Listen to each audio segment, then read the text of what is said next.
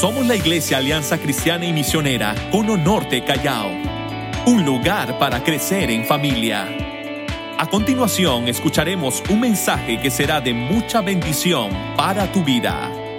Disfrutemos de este tiempo. Para aquellos que nos están siguiendo a través de las redes sociales o domingo a domingo están llevando la serie de los temas que estamos compartiendo, sabrán que durante este mes de febrero estaremos hablando sobre los valores de nuestra iglesia, los valores. Y es muy importante que nosotros podamos entender la importancia de los valores y por supuesto si es importante, entonces tenemos que renovar los valores. Y entendiendo que la palabra renovar eh, tiene que ver con recuperar la esencia, recuperar el propósito. Entonces renovar tiene que ver como volverlo nuevo, nuevo.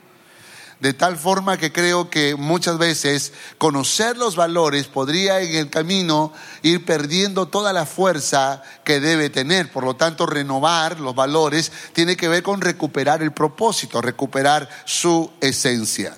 Tenemos 10 valores y hemos venido desarrollando ya más de la mitad.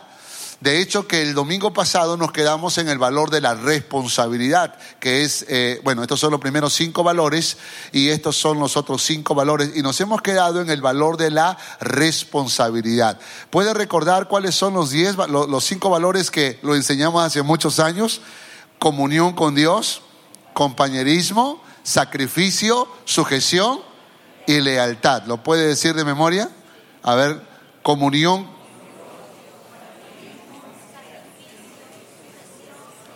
Ok, vamos a decirlo de nuevo. Comunión con Dios, compañerismo, sacrificio, sujeción y lealtad. ¿Puede decirlo ahora sin que yo tenga que repetirlo? Ok, uno, dos y tres.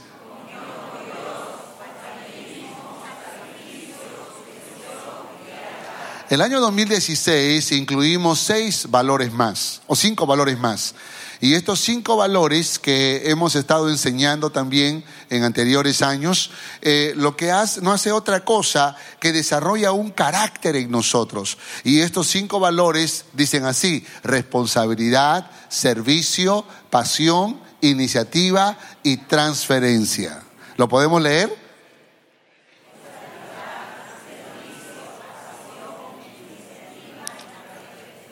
Una vez más, responsabilidad, servicio, pasión, iniciativa y transferencia. Dígalo una vez más, por favor.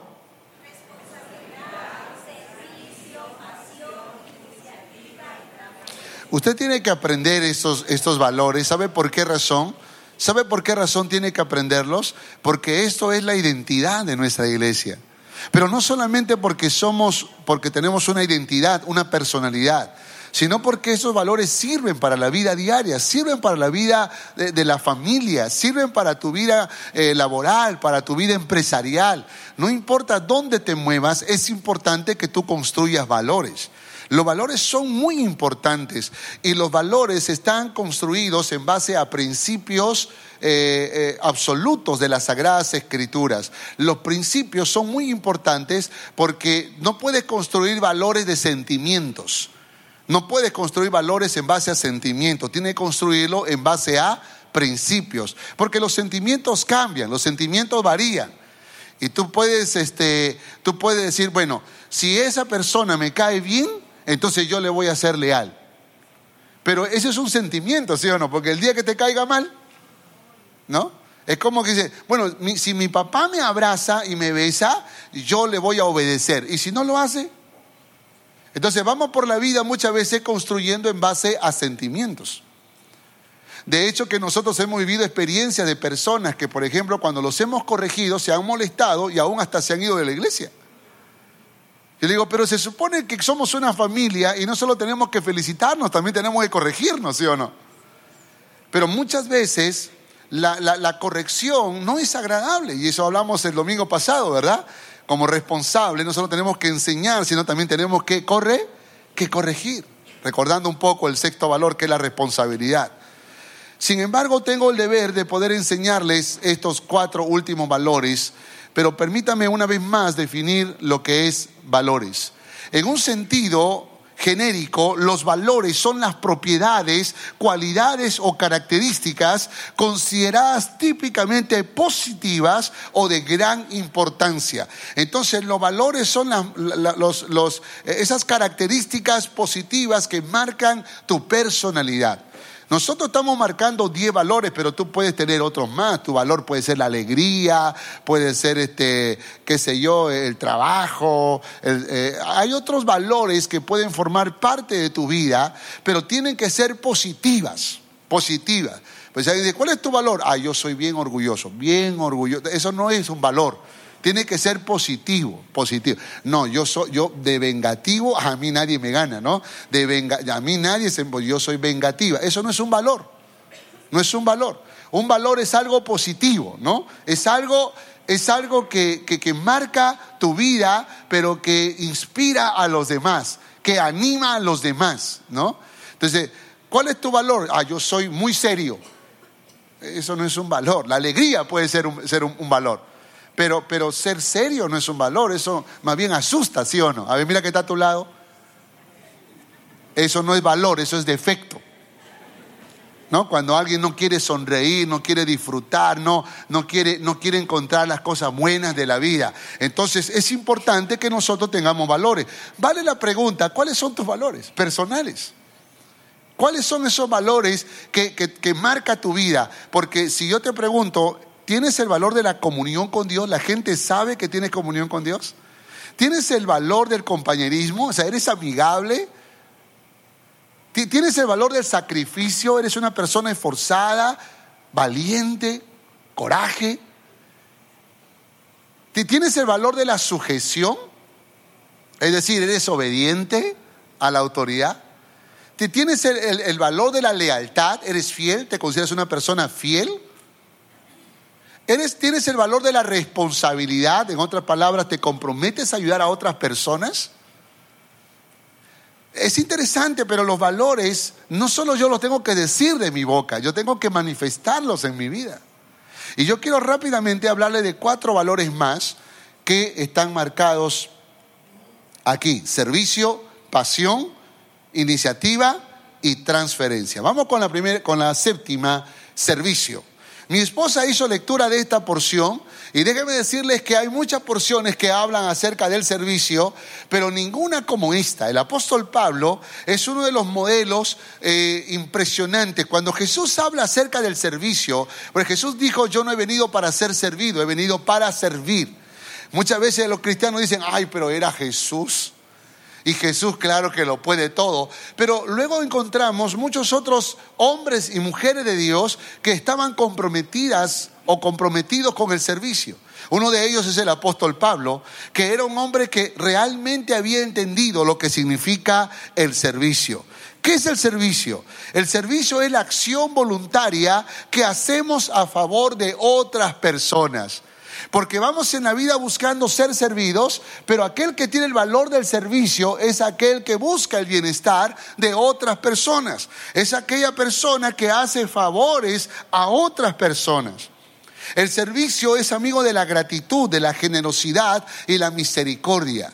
Porque si hubiera un interés personal ya no sería servicio, ¿sí o no?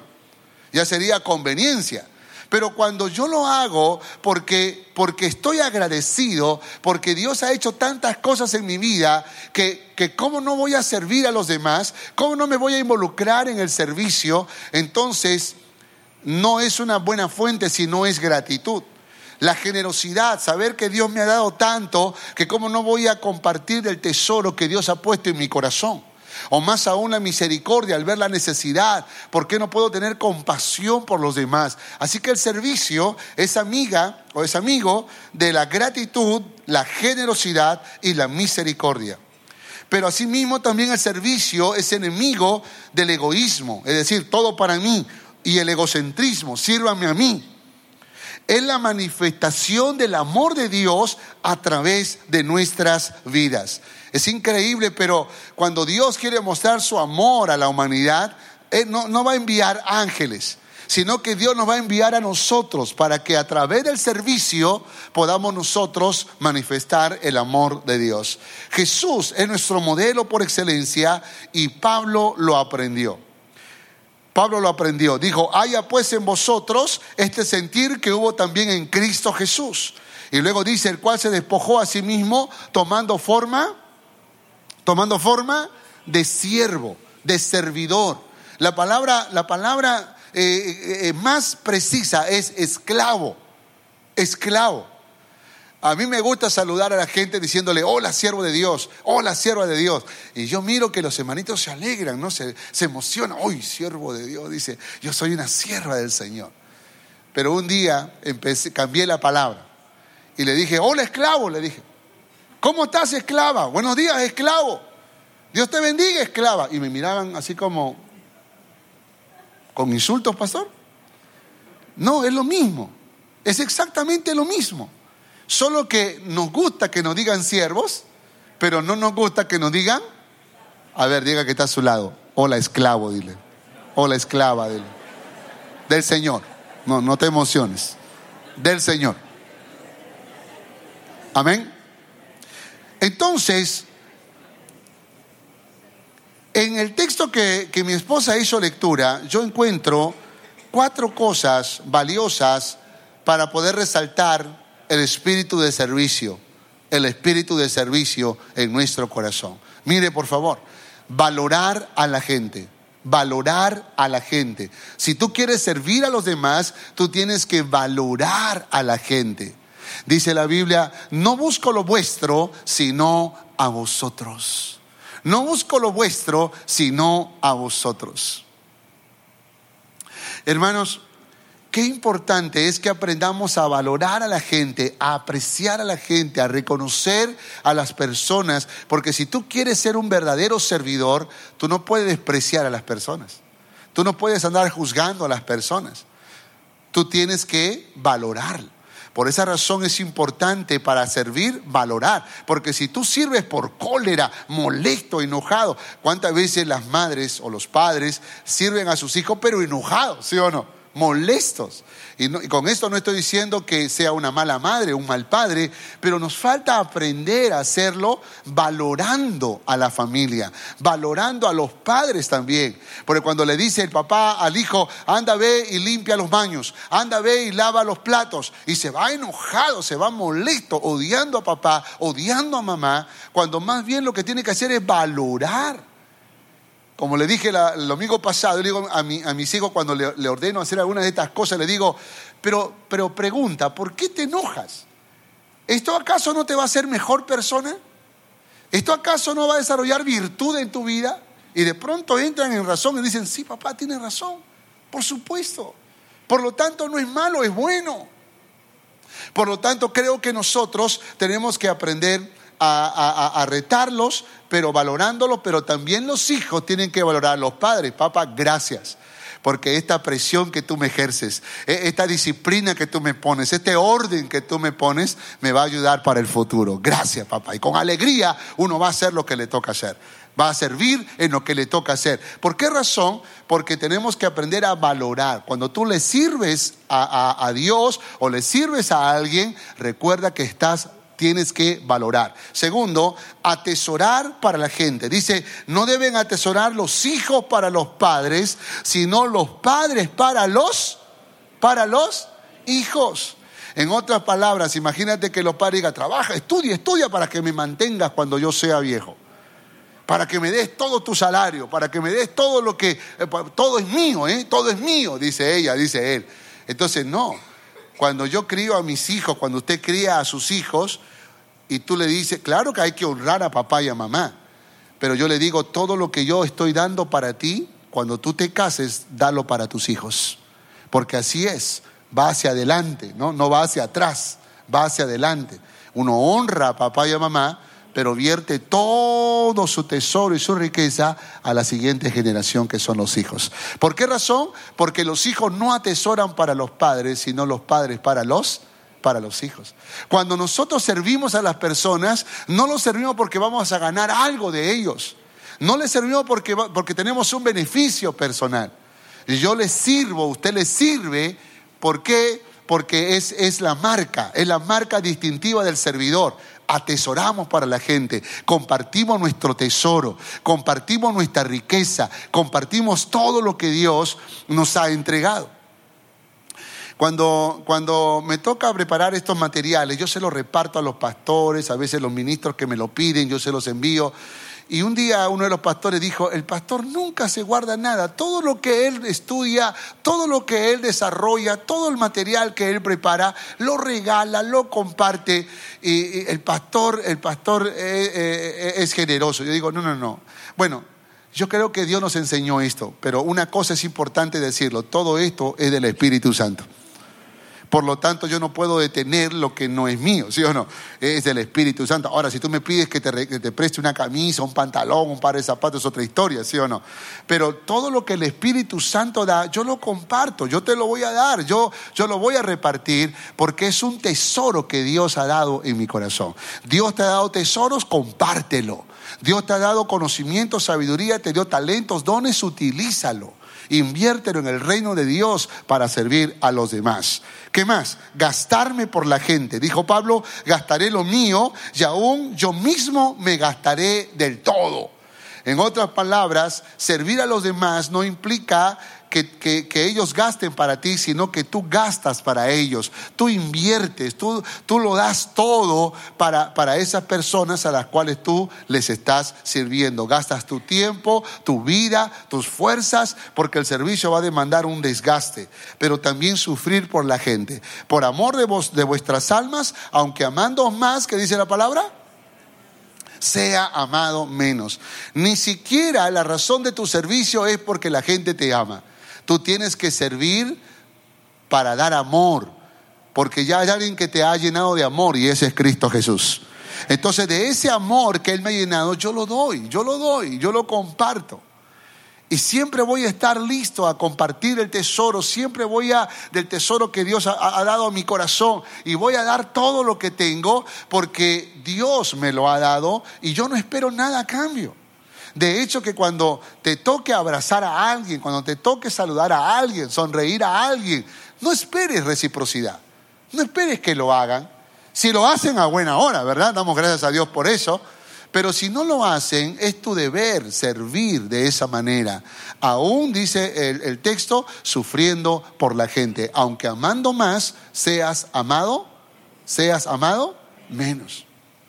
Y es una responsabilidad, un desafío muy grande ser un servidor verdadero, un servidor conforme al corazón de nuestro Señor. Y Pablo entonces está revelando el carácter del verdadero servidor. Cada uno de nosotros tiene que ser un servidor conforme al corazón del Señor. Diga que está a su lado, servicio.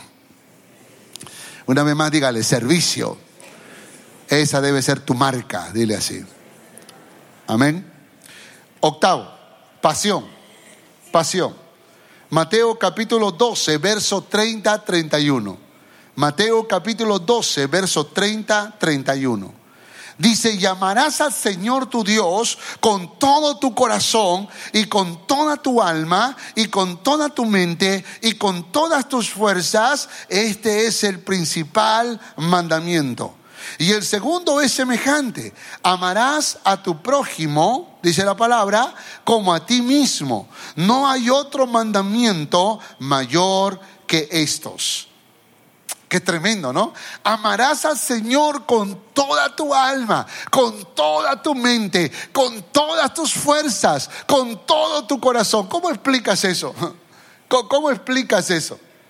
Porque muchas veces, muchas veces nos cuesta interpretar lo que la Biblia nos enseña. Pero cuando yo leo esta porción, a mí lo que me está diciendo la palabra es que yo debo mostrar lo mejor de mí en las cosas que yo haga. Que le puedan poner sacrificio, esfuerzo, garra, coraje. Todo eso que puede estar circunscrita en la palabra pasión.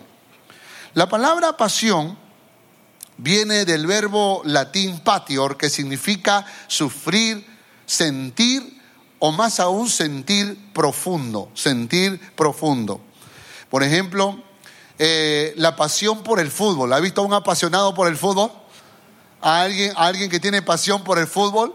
¿Qué pasa cuando, por ejemplo, el, el equipo favorito de este apasionado por el fútbol mete un gol? ¿Qué hace? Dice, uy, gol. ¿Dice así? No. ¿Qué hace? ¡Gol! ¿Cómo se llama eso? Pasión, ¿no? Pasión. Entonces, la pasión es, es, eh, es un sentir profundo, sentir profundo. Cuando vas al diccionario, tú vas a encontrar hasta tres definiciones, cuatro definiciones eh, muy acertadas acerca de pasión. Y hay una, una, una última eh, que dice acerca de deseos, deseos inmorales. Pero obviamente no estamos hablando de esa definición.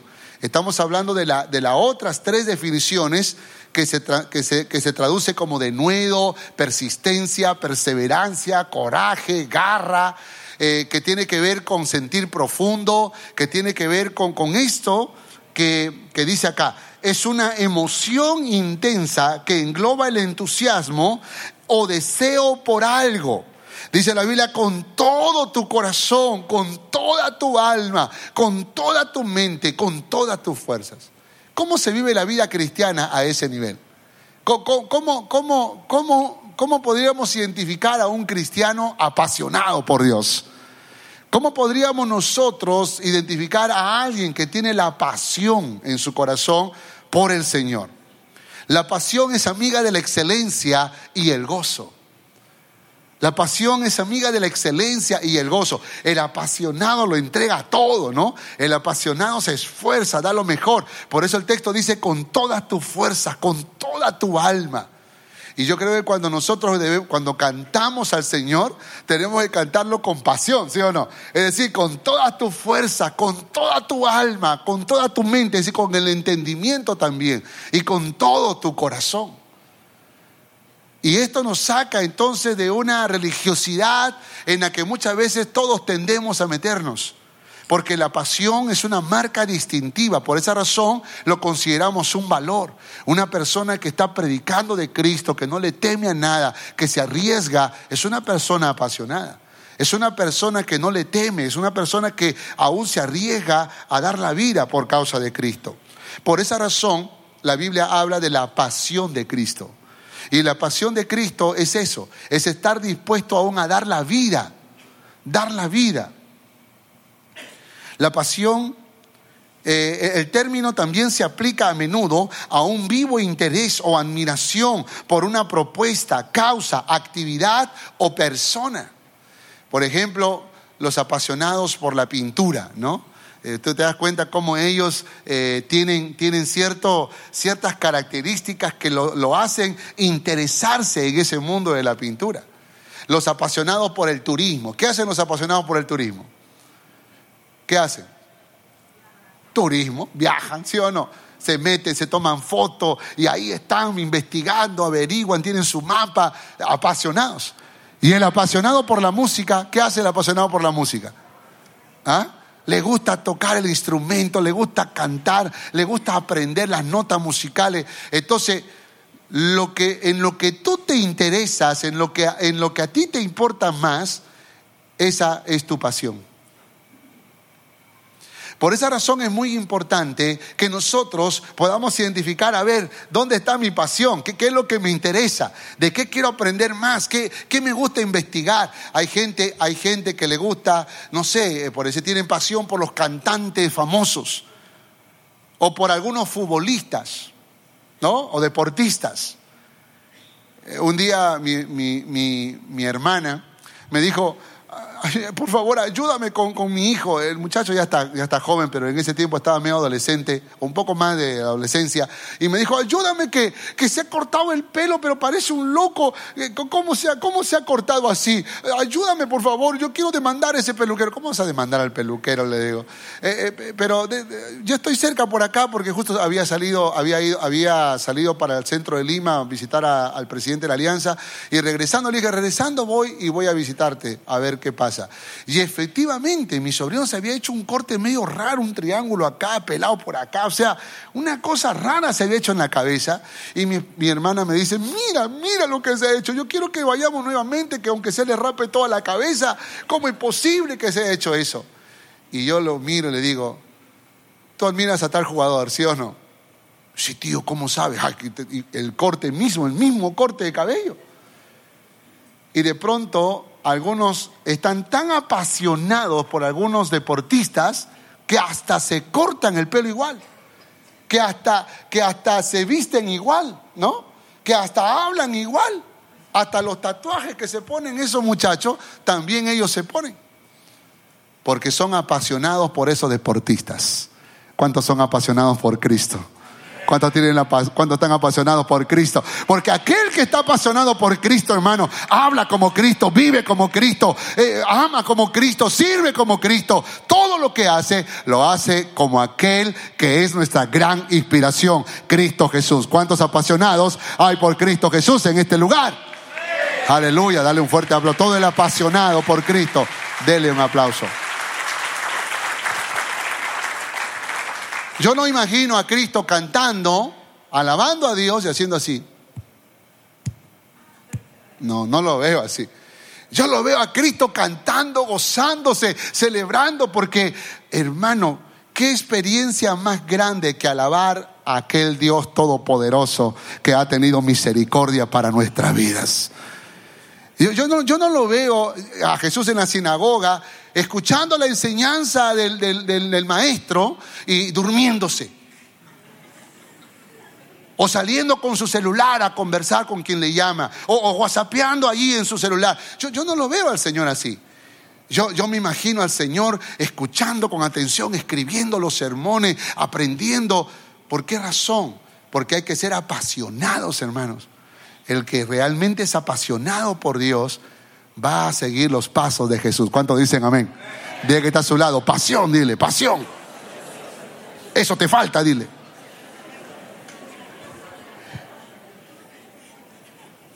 En relación con Dios es un intenso y desmedido amor por Dios que nos lleva a realizar locuras de fe, que alegrará el corazón de Dios. Somos apasionados por Dios. Locuras de fe, hermano, locuras de fe. Y qué importante es que nosotros aprendamos a, vivir en ese nivel, que aprendamos a caminar en no solo en lo natural, tenemos que aprender a caminar en lo sobrenatural, en lo sobrenatural.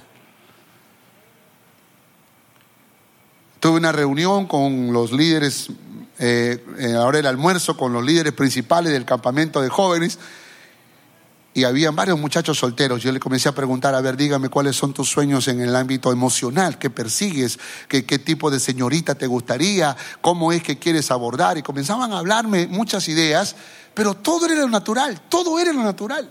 Yo le digo, mira, eso está bien, pero ahora hay que entrar al terreno de lo sobrenatural. Hay que aprender a orarse, aunque no sepas quién es tu novia pero tú dile, Señor, yo sé que mi novia ya nació, ya nació, Señor. Está en algún lugar. Protégela, Señor. Se, apártala de cualquier endemoniado que quiere enamorarla, Señor. Oh, cúbrela, protégela, Señor. Que, que, que, que, nadie la toque, que nadie la bese, Señor. Hoy pongo, Señor, que todas la vean fea, que todos la vean fea, Señor. Eso es entrar en el, en el, en el mundo de lo sobrenatural, ¿sí o no? Claro. ¿Por qué razón? Porque, porque creo que nosotros a veces queremos planear cómo conquistarla, pero nos olvidamos que hay un mundo sobrenatural en la que Dios también puede intervenir. Pero solo el apasionado se da cuenta, hermanos. Solo el apasionado se da cuenta. Y la mujer que tiene pasión por Cristo, amor por el Señor, ese amor de medido no anda en lo natural, aprende a caminar en lo sobrenatural. Y el Señor Jesús nos demostró esto de muchas formas. Aprendamos a caminar en lo sobrenatural. ¿Cuántos dicen amén a esto? Esto es tremendo, hermano. ¿Cómo se pierde la pasión? ¿Cómo llego al punto extremo de perder completamente todo lo que en un tiempo era mi gozo? ¿Cómo es que los cristianos nos deslizamos al punto de convertirnos en cristianos conformistas? ¿Cómo sucede eso? ¿Cómo es que habiendo sido tan apasionado por Dios, ahora me he vuelto un religioso? Ahora como que ya no me, ya no me emociona las alabanzas, ya no me emociona orar, ya no me emociona leer la Biblia, ya no tengo ese gozo en mi corazón por ir a la casa del Señor. Ahora yo puedo faltar un domingo, dos domingos, tres domingos, no siento, no siento en mi corazón ese fuego ardiente, esa llama ardiente que lo tenía antes. ¿Cómo hago para poder, para poder recuperar esa pasión? Y yo creo que hay algunos textos que nos pueden ayudar. Primero recordar Hebreos capítulo 10, verso 39. Dice, pero nosotros no somos de los que retroceden para perdición a empezar a declarar con tu boca, nosotros no somos de los que retroceden para perdición. 1 Corintios 10, 13, si es que en algún momento pasa por tentación, por prueba, por adversidad, no os ha sobrevenido ninguna tentación que no sea humana, pero fiel es Dios que nos dejará ser tentados más de lo que podemos resistir. En otras palabras, sí podemos tener victoria frente a la tentación. Pero si tú has caído, recuerda primera de Juan capítulo 1 verso 9. Si confesamos nuestros pecados, Él es fiel y justo para perdonar todos nuestros pecados y limpiarnos de toda maldad. Y por su misericordia recuperamos la pasión.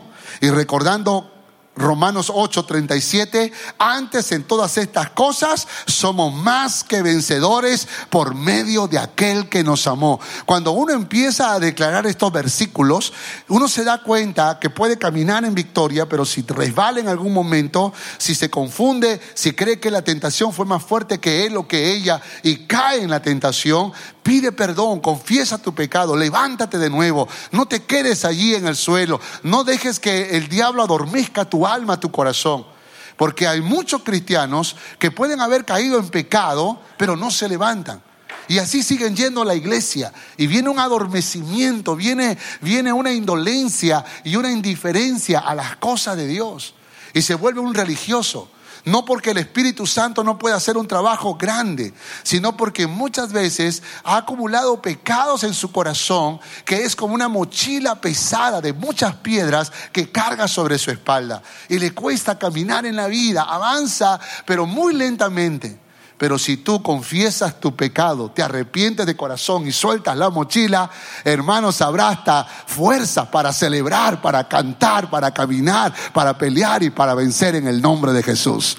Amén. Así que recuerda esto, en Cristo Jesús somos más, somos más. Dígalo como vencedor, por favor. Somos más. Dile que está a su lado, tú eres un vencedor. Pasión tener una clara conciencia de quiénes somos, comprender que los obstáculos son para vencerlos y no para ser vencidos por ellos. ¿Cuántos dicen amén? Rechazar la mentira del diablo de que todo lo hacemos mal y que Dios no perdona nuestros pecados. ¿Cuántos dicen amén a esto? Entender que volver al pasado es repetir el mismo dolor. Lo nuevo está adelante y no atrás. Recordar que lo que hoy es una de las pruebas más difíciles de tu vida, mañana será tu mejor y poderoso testimonio. Saber que venga lo que venga, vas a crecer donde Dios te haya plantado. Apropiarse de la verdad de que en Cristo Jesús hay victoria y en Él somos más que vencedores.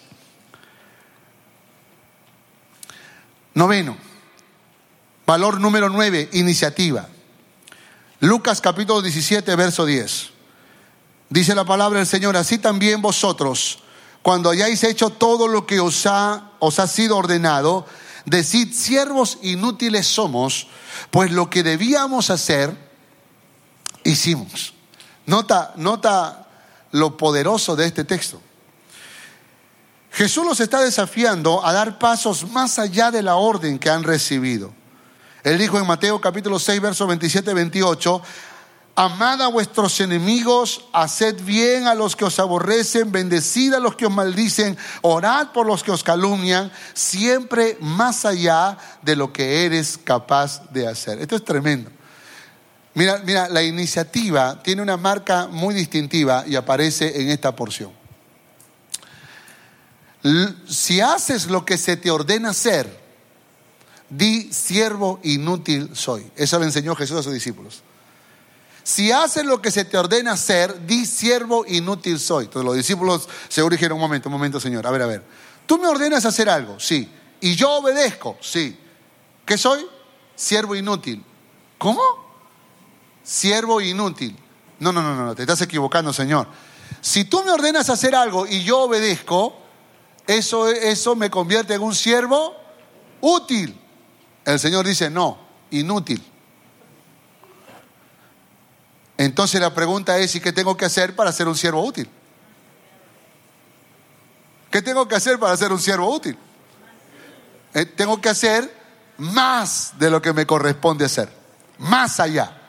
Entonces el siervo útil es aquel que tiene la iniciativa, es decir, que va más allá, más allá de lo que le corresponde hacer. Y el Señor Jesús entonces nos reta de muchas formas para poder ser gente con iniciativa. Por eso le enseñó a sus discípulos, si alguien te obliga a, a caminar una milla, llevar su carga una milla, ve con él dos millas. Ahora, era la época en donde el soldado romano podía tomar un judío, ¡eh judío, ven tú para acá! Carga mi, armamento y llévame y cárgalo una distancia. La ley, la ley romana decía que solo podía, podía obligarlo a caminar una milla. Pero cuando terminaba la milla, ese, ese seguidor de Cristo le decía al soldado romano, déjeme cargar una milla más. ¿Cómo que una milla más? Deja el paquete, no se puede. No, no, no, esto es ya voluntario. Esto ya nace de mi corazón. Déjeme hacerlo, por favor.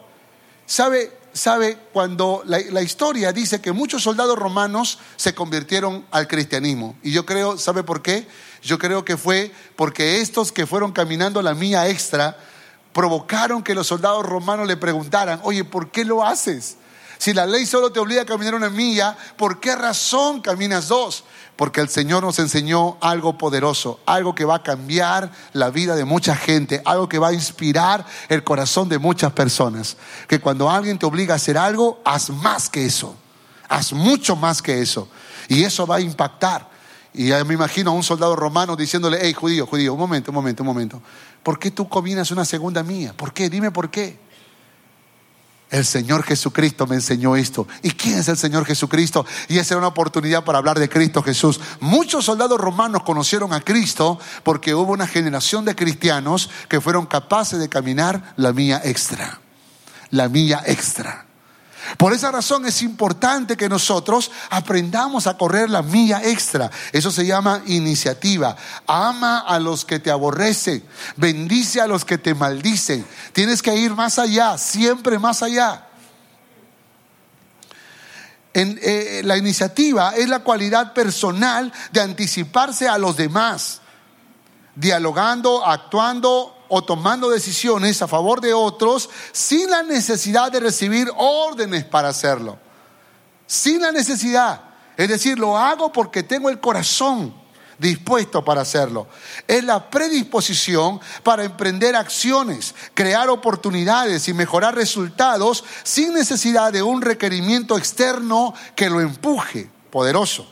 Generalmente las personas promueven algo que les beneficiará el Señor Jesús nos enseñó a promover y hacer lo que no beneficie, lo, que, lo que perdón, a los demás, a los demás. No, no solo lo que te va a beneficiar a ti. La iniciativa es eso entonces, es hacer cosas que benefician a los demás, que, que, hace que los demás puedan tener eh, eh, mayor, mayor dividendos, mayor éxito, mayores beneficios. Y dígame, la iniciativa es una virtud importante en el mundo laboral, ¿qué dicen ustedes? ¿Lo es o no lo es? Eh, le voy a hablar por, por un instante como el empresario que fui hace muchos años. Cuando yo era un empresario tenía diferentes tipos de trabajadores. Tenía aquellos, bueno, yo contrataba a todos de 8 a 6 de la tarde, pero tenía algunos de esas personas que se desconectaban del trabajo a las 5 de la tarde, a las 5 de la tarde.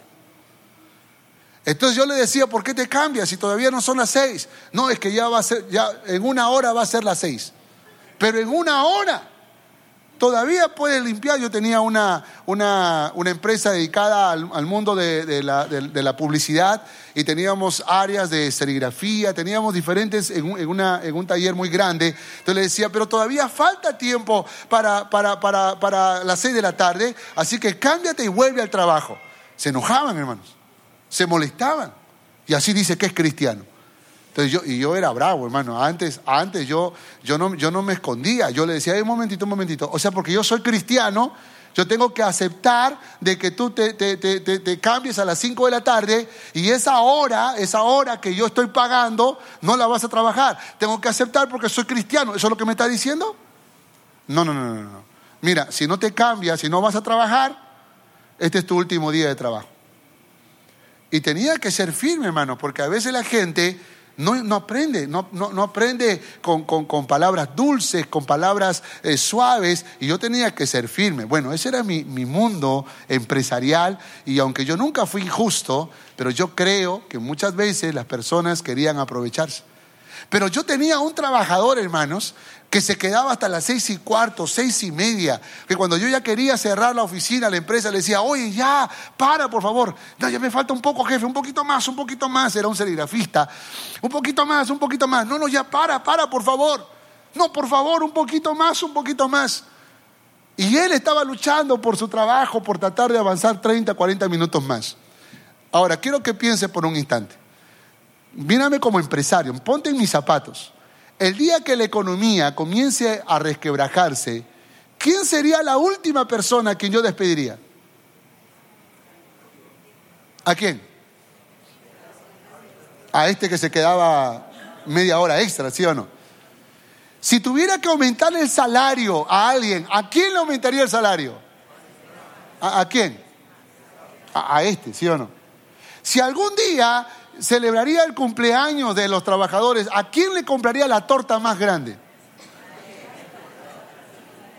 ¿Por qué? ¿Me enamoré de él? ¿Por qué? Fácil.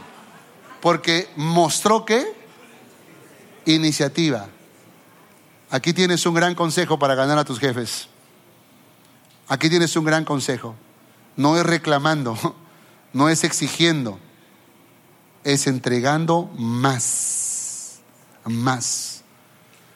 ¿Sabe? a, a, mi equipo pastoral yo le digo, nosotros tenemos derecho a un mes de vacaciones, pero espero que sean capaces de entregar algunos días de esos meses cuando hay necesidad. Espero que vayan más allá, porque solamente defender tu derecho no te hace especial, te hace especial que tú vayas más allá de lo que te corresponde hacer. ¿Y eso cómo se llama? ¿Eso cómo se llama? Iniciativa. Iniciativa también se puede practicar en la casa. Cuando yo llego a mi casa, a veces llego tan cansado que quiero quedarme sentado en el mueble y tal vez esperar que, que podamos ya entrar al almuerzo o a la cena. Pero mi esposa me dice, ay, estoy cansada, dice, ay, tengo que trabajar mucho. Y yo, yo, a buen entendedor, pocas palabras, ¿sí o no? Ella me está diciendo, ayúdame. Pero yo estoy ahora en el otro punto. No, yo vengo de trabajar, yo quiero, ya no quiero trabajar más. Yo quiero descansar ahora. Y me doy cuenta que cuando yo intento defender mi derecho y luego me siento a comer con ella, no hay nada que inspiró. Pero el día que yo llego a mi casa y dejo mi maleta y me meto a la cocina y le digo, yo voy a servirla, te voy a ayudar a servir, bajo los platos, preparo la limonada, saco los vasos, pongo los cubiertos en la mesa, oiga, tengo una mujer re feliz en la mesa, contenta, disfrutando, se ve la gloria de Dios en su rostro. Y, yo digo, ¿y qué fue lo que hice? ¿Qué fue lo, lo que hice? ¿Qué conquista a una mujer? Iniciativa. Iniciativa. ¿Por qué razón? Porque uno puede decir, eso no me corresponde, pero si lo haces, papá, si lo haces, te va a ir bien, te lo puedo asegurar. Te va a ir bien. Si entendiéramos el principio de la iniciativa, podríamos hacer grandes cosas. Cuando mis hijos limpian la casa sin que yo les diga nada, cuando ellos lavan los platos sin que les diga nada, cuando ellos limpian el baño sin que les diga nada, yo estoy preocupado porque digo, Señor, la gloria de Dios sobre mis hijos. Es más, antes que me pidan algo, yo digo, pídame, pídame lo que quieran, yo se lo doy. ¿Por qué razón? Porque lo que conquista el corazón es la, la iniciativa. Y lo que conquista el corazón de papá Dios también es la iniciativa. Amén. Amén. Así que cuando venga el culto, venga 10 minutos antes y váyase 10 minutos después. No, no, no venga acelerado y se vaya rápido y sin conversar con nadie. Haga más, sirva en algo. Ve papelitos sucios en, en el piso, recójalos, póngalos en el tacho. No hay seguridad afuera, métase usted como seguridad. Busque hacer algo, sirva al Señor. Y usted va a ver cómo esa iniciativa va a ponerlo en las ligas mayores, entre los mejores hombres y las mejores mujeres en el reino de Dios. ¿Cuánto dicen amén a eso? Dale un fuerte aplauso al Señor.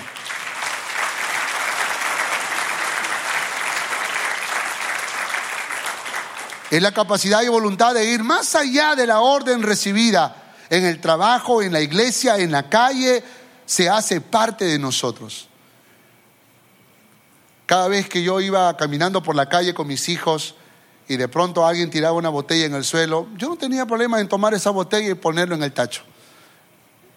Es curioso, pero mis hijos han crecido y a veces cuando caminamos por algún lugar y ellos miran algo en el suelo, ellos lo recogen y lo ponen en el tacho. Pregunta, ¿es nuestro deber hacerlo? No.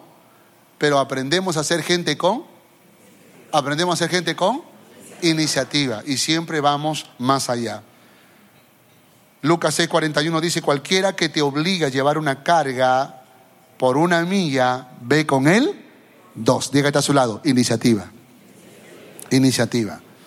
Entonces, siervos útiles, inútiles, perdón, según Lucas 17:10, son los que hacen lo que les ordena hacer. Lo que se les ordena hacer. Son los que hacen exactamente lo que se les ordena hacer. Y por muchos años, hermanos, yo he sido un siervo inútil. No sé ustedes, pero yo me gradué de siervo inútil. Sin embargo, cuando aprendí este principio, algo despertó en mi corazón para poder ahora prepararme y convertirme en un siervo útil. ¿Quién es un siervo útil?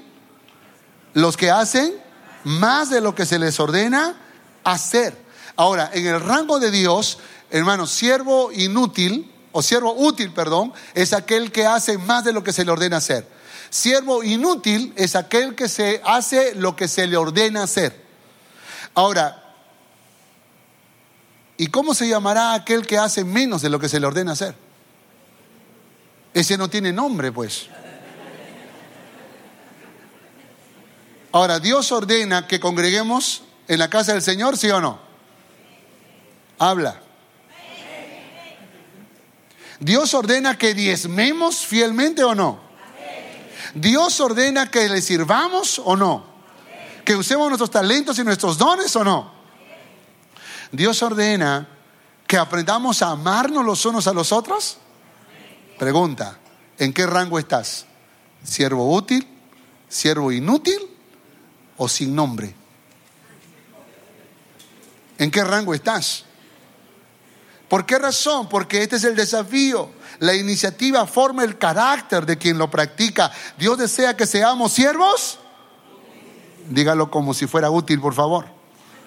Dios quiere que seamos siervos. Ahora con fe, dígale que está a su lado, yo soy un siervo útil. Dile, yo soy una sierva útil. Dile, ¿y tú? Respóndele, yo también. Por último, para terminar, transferencia.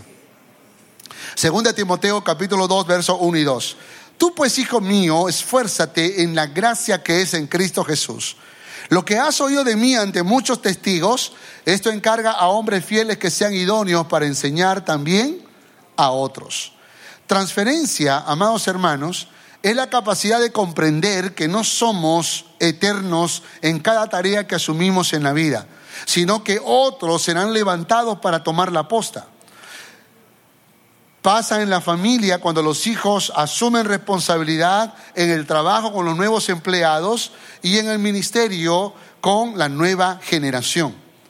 Es decir, tenemos que aceptar que con el tiempo vamos entregando la posta a una nueva generación que va incursionando en el mundo laboral, en, la, en la familia o en la iglesia. Eso no nos descalifica ni nos saca de la carrera sino que ahora vamos a acompañar a una nueva generación que está involucrada en esta actividad de ser útiles en el reino de Dios. Por lo tanto, es importante comprender que aunque nos hacemos menos fuertes, también es verdad que nos hacemos más sabios.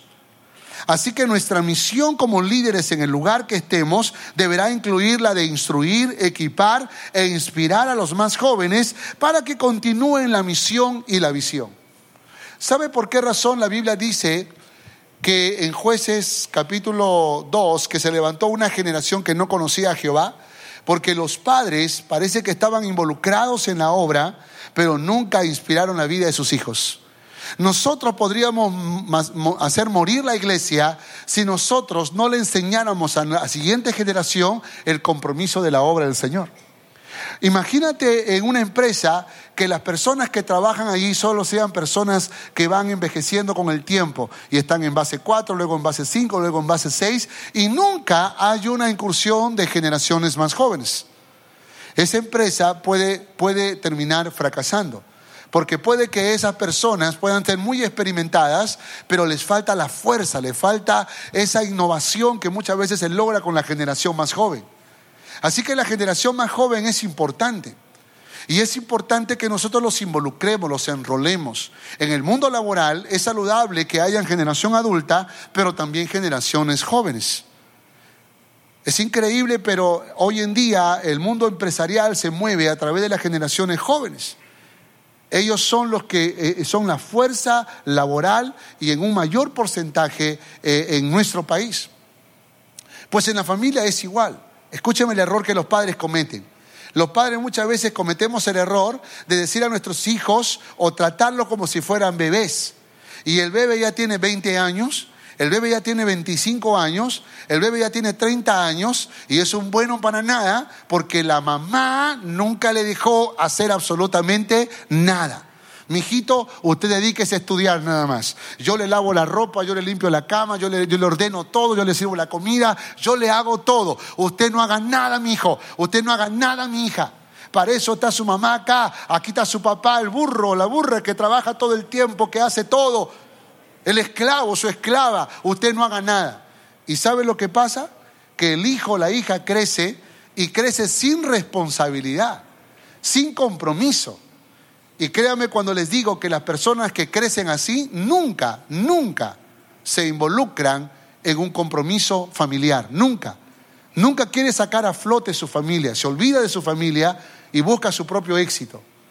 Por esa razón tenemos que involucrar a nuestra familia, a nuestros hijos, meterlos a las actividades este, de, la, familia, a involucrarlos, a, a que puedan activarse en algo que sea beneficioso para la familia. Cuando mis hijos suelen lavar sus platos de comida o limpiar su habitación y me dicen, papá, ya está limpia, sí, pero es lo que a ti te beneficia, lo que tú ensuciaste. Si tú quieres crecer, pues métete, ve más allá, limpia toda la casa, limpia los baños, lava todos los platos. De alguna manera quiero despertar en ellos el compromiso de crecer en responsabilidad, de poder sumarse, de poder contribuir. Y hermanos, esto es vital. Por esa razón, si tú eres una mamá gallina, ten cuidado, pide perdón a Dios, arrepiéntete de tu pecado y dile al Señor, Señor, ayúdame a entregar a mi hijo en tus manos, a hacerlo responsable. A mi hija, a hacerla responsable. Y si hay una mamá gallina, no sé cómo decirle papá, papá gallo, no, no sé, pero, pero un papá sobreprotector, un papá que no quiere que la... No, mi hijita que no haga nada, sus uñas se va a romper, no, no, que se rompa las uñas, que, que, se esfuerce, que trabaje, que se involucre en las actividades de la casa, créeme que eso le hace crecer en responsabilidad. Y en la iglesia, vamos a dejar a los jóvenes que se diviertan, en la, en, la, en, la, en juveniles y no los vamos a involucrar en las actividades de la iglesia? No, queremos involucrarlos, queremos entregarles. Por eso esos jóvenes que llevan un culto tarde y se duermen en el culto y les, no les cuesta, no les gusta ni cantar, algo está pasando en su vida. Le falta responsabilidad, le falta compromiso. Peor si no están sirviendo en ningún ministerio. Está creciendo sin responsabilidad y es una generación muerta. Es una generación muerta que no sirve para el reino de Dios. Por lo tanto, es importante que nosotros entendamos la importancia de la transferencia, de poder decir al más joven, involúcrate en el reino de Dios. Me gusta cuando veo eh, gente en seguridad, en sonido, en recepción, en la música, adultos y jóvenes. sirviendo juntos, inspirándose mutuamente. Hermano, la transferencia es muy importante. Pablo dijo a Timoteo, en 2 Timoteo 3:10, pero tú has seguido, dice, mi conducta, mi doctrina, mi propósito, mi fe, mi longanimidad, mi amor, mi paciencia. Pablo estaba inspirando a Timoteo, estaba preparándolo para los desafíos que venían por delante. Así que nuestra misión como líderes en el lugar que estemos deberá incluir la de instruir, hermanos, equipar e inspirar. Cuando veas a un joven, dile, a ver, ¿qué estás haciendo en el reino de Dios? ¿En qué estás involucrado? ¿Cómo estás sirviendo? ¿Cómo te estás involucrando en esta visión que Dios nos ha dado? Si te dice que solo viene a escuchar, desafíalo, dile, involúcrate más. Asume responsabilidad, asume compromiso. Hermanos, yo, yo soy un pastor, mis hijos no son los pastores, pero les he dicho a ellos, métanse en el reino de Dios, involúcrense en el reino de Dios, sirvan a papá Dios, porque así es como ustedes van a madurar, así es como ustedes van a crecer. Y cuando nosotros hacemos eso, hermanos, vemos cosas extraordinarias. Miren lo que dice el texto. Lo que has oído de mí, Pablo a Timoteo. Esto encarga a hombres fieles, Timoteo a hombres fieles, que sean idóneos para enseñar también a otros, hombres fieles a otros. Siempre hay una transferencia. Pablo a Timoteo, Timoteo a hombres fieles, hombres fieles a otros. No somos eternos, por lo tanto, el valor de la transferencia es vital para que la visión no muera. ¿Cuántos dicen amén a eso? Dígale que está a su lado, transferencia. Vamos a inspirar a los jóvenes a que sirvan al Señor. ¿Cuáles son entonces nuestros 10 valores? El primero, ¿cómo se llama? El segundo, el tercero, el cuarto, el quinto, el sexto, el séptimo, el octavo, el noveno, el décimo, si deseamos ser personas verdaderamente exitosas, ¿cuántos quieren ser exitosos? Si deseamos tener familias saludables, ¿cuántos quieren tener familias saludables? Si queremos ser una iglesia poderosa, ¿cuántos quieren ser iglesia poderosa? Necesitamos crecer en estos valores.